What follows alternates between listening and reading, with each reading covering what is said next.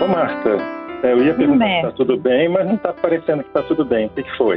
Ah, não, pois é, às vezes a gente passa umas situações difíceis, né, Humberto? De ter que estar. Tá alguém que a gente gosta, que a gente chama, está passando uma situação difícil, a gente quer dar um apoio, né? Quer estar tá presente, às vezes é difícil saber até o que fazer para aliviar né, o outro, para estar tá lá com o outro, né? Às vezes é, eu acho que só tem mesmo a presença para dar em algumas situações, né, Humberto? É, pois é. Não, a coisa que me dá mais nervoso é quando a pessoa, por exemplo, está numa situação complicada para ela, vem alguém, bate nas costas dela e diz assim, coragem. Coragem por quê? Yeah. Dá a impressão que a pessoa está num, num, momento de covardia, não, não, é um movimento de covardia, né? E coragem... É ela está precisando é... de, uma, é, é de, uma, palavra generosa, da sua presença. É, eu, eu e assim, às vezes, é, é, às vezes a hora é de desabar mesmo, né? Às vezes o momento é para desabar.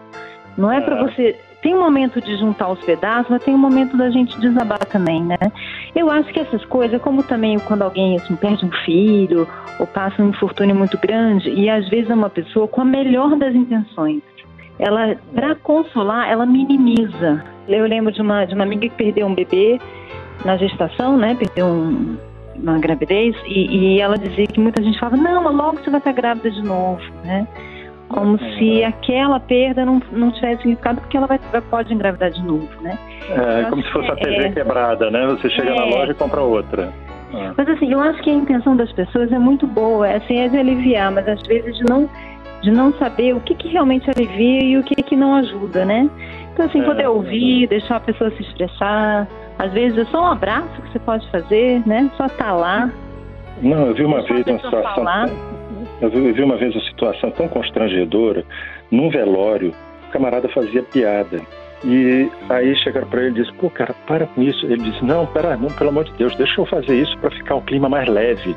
Quer dizer, a intenção da pessoa era tornar era a coisa ajudar. menos sombria, é. menos fúnebre. É. Mas a receita estava meio complicada de ser aplicada é, ali. Né? Exatamente. A intenção pode até ter sido boa, mas com certeza não foi adequado, não ajudou, né? E às vezes é difícil mesmo a gente saber. E tem às vezes questões de covardias morais. Às vezes uma pessoa quando alguém está passando alguma coisa muito dolorosa, os outros começam a evitar encontrar essa pessoa porque não sabem o que vão dizer, sabe? Nossa, uhum. passando uma coisa muito ruim, então deixa eu fugir dela, porque eu não quero encontrar, porque se eu encontrar com ela, eu não sei o que eu vou fazer, né? É, aí, e a pessoa aí piora a solidão da pessoa, né? É, e assim, as pessoas que estão vendo isso, elas percebem percebem isso que está que tá acontecendo, percebem que quem está fugindo, tá? Então, assim, não tem muito o que falar, não. Às vezes só falar, dar um abraço, perguntar se pode fazer alguma coisa. Na verdade, o que a gente tem para fazer nessas horas é simples. É simples. É simplesmente estar tá lá, é se dispor a ouvir, se dispor a ajudar se a é. pessoa quiser ajuda, né? É, e não fazer como, como se as coisas fossem descartáveis também, né? É, não, você estava falando da, do bebê que morreu, mas, por exemplo, às uhum. vezes a pessoa perdeu um emprego que ele adorava. Ele tinha uma, uma, umas pessoas que trabalhavam com ele em equipe que eram maravilhosas, uhum. que ele tinha maior empatia com esse grupo, que esse grupo uhum. produzia junto. E era uma coisa assim mágica para ele. Você chegar e dizer, calma que daqui a pouco você arruma outro emprego. É, não entendeu o ponto. Né? É, é, não, é minimizar, é, é assim, é minimizar, né? Não, não ajuda, né? Eu acho que minimizar a dor do outro. E assim, é uma coisa interessante, porque às vezes o que uma pessoa considera uma grande perda, para outra pessoa não é, né? Então, por exemplo, se você pega uma criança que o sorvete caiu no chão, ela vai chorar, porque para ela é uma grande perda aquele sorvete que foi pro chão para um adulto não é uma grande perda, né? Então, assim, é, só para fazer a comparação, assim, mas às vezes uma coisa que para alguém é muito sério, para outra pessoa que não é uma bobagem, né? Ou, quer ver um exemplo? Às vezes quando alguém perde um animal doméstico, é um luto terrível. Às vezes é um luto muito, é quase de uma pessoa mesmo, se tivesse ido. Mas às vezes quem não tem animal, nunca passou por isso, minimiza, acha que é bobagem, que ah. aquilo não tem importância, que é só um animal, né? Mas para a é... pessoa que tem afeto pelo, pelo animal é uma coisa é, importante. É, essa coisa da visão a gente acaba passando quando tenta consolar os outros, pode acabar passando essa visão do descartável. Você está me lembrando uma coisa de fim de relacionamento. Sabe aquela pessoa que chega uhum. assim, não, ela foi embora da sua vida, mas logo vai chegar uma melhor, uma pessoa melhor para você. Uhum. Meu Deus, é como se fosse assim, você é. estava é... numa coisa descartável, agora você vai ingressar numa nova coisa descartável.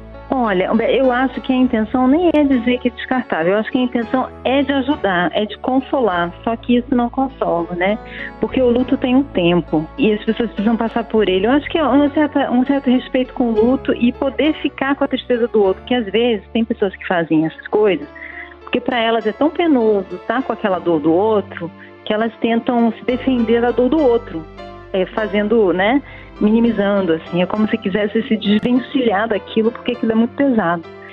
Então eu acho que vale a pena a gente fazer uma reflexão, porque sempre a gente vai passar por essa situação, né? Tanto de precisar de um consolo quanto de lá com alguém que a gente gosta. É verdade. E, e, essa coisa que você está falando, às vezes as próprias pessoas ignoram, assim. Eu estava lembrando da Elizabeth Ross, ela tem um nome uhum. alemão meio, que ela, ela chegou a criar uma, uma, umas etapas do luto que eu acho que não era uma coisa, não era uma receita de bolo, entendeu? Mas é simplesmente para que as Sim. pessoas que estão próximas possam entender que, por exemplo, a pessoa passa assim por negação, raiva, barganha, uhum. né? É, depressão e depois aceitação.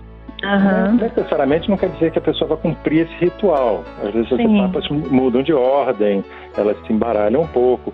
Mas entender que ela, a, a coisa, esse sentimento dentro da pessoa tem um fluxo tem uma que é pessoal, que é, é, individual, que você é. tem que passar com. que você tem que olhar aquilo como uma etapa da vida da pessoa. É. E pode ser mais longo. à disposição.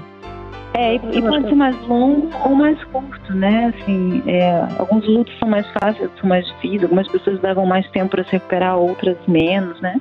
Mas é isso, eu acho que a gente. É, é uma compreensão, né? Eu acho que muitas vezes as pessoas realmente se atrapalham com uma intenção, boa intenção, mas por não entender muito bem o que podem fazer. É verdade, Marta. É, chegou o meu andar aqui. Marta, que foi ótimo falar com você hoje. E é. levanta, levanta o astral também. Não ah, pois é, não, pois é, mas faz parte, né? De vez em quando a gente fica. É. tchau. Beijo, tchau. Você ouviu Conversa de Elevador com Humberto Martins e a psicóloga Marta Vieira.